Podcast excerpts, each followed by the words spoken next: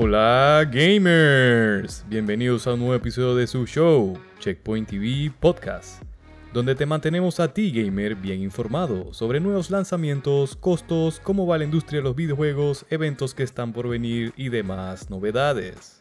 Yo soy su host, Jorge Icaza, y hoy hablaremos sobre un posible beneficio para los suscriptores de PS Plus, el PlayStation Plus Video Pass. Dicho esto gamers, ¡comenzamos!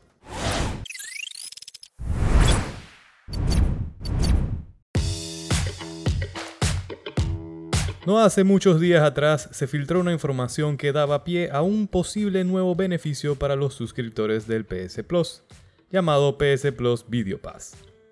Toda la información filtrada apuntaba a que podría ser una especie de Netflix, donde podrías navegar y mirar tus películas favoritas de Sony como Venom, Zombieland, Bloodshot, James Bond, Men in Black, por mencionar algunas. Pero todo era incierto, podía ser verdad o tal vez no, hasta que el vicepresidente de Servicios Globales de la SIE, el señor Nick Maguire, corroboró que la información filtrada es verdadera, pero que tendrá un periodo de prueba de un año y será solo para Polonia. Pero, ¿por qué Polonia?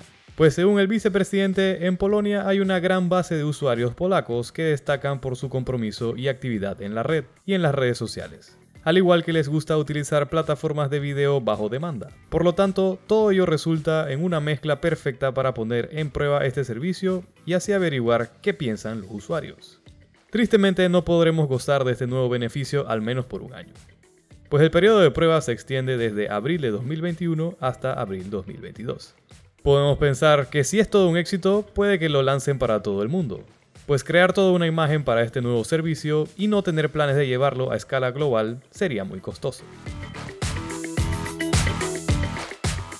También vimos que Sony desistió de la mecánica de alquilar y vender películas, ya que ellos mismos han notificado que saben que muchos de sus usuarios prefieren utilizar un servicio de streaming directo. No sabremos a ciencia cierta qué pasará con este nuevo beneficio, pero lo que sabemos es que esto es un primer intento por parte de Sony de potenciar el valor de la PS Plus, para poder hacerle competencia a la imparable máquina que es el Xbox Game Pass. Bueno, esto ha sido todo por el episodio de hoy.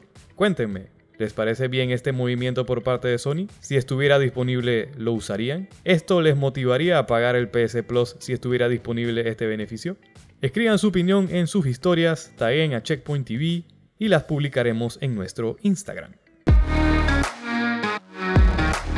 Recuerden gamers que si tienen amigos que les guste mantenerse informados, compártanles el contenido que les traigo por acá.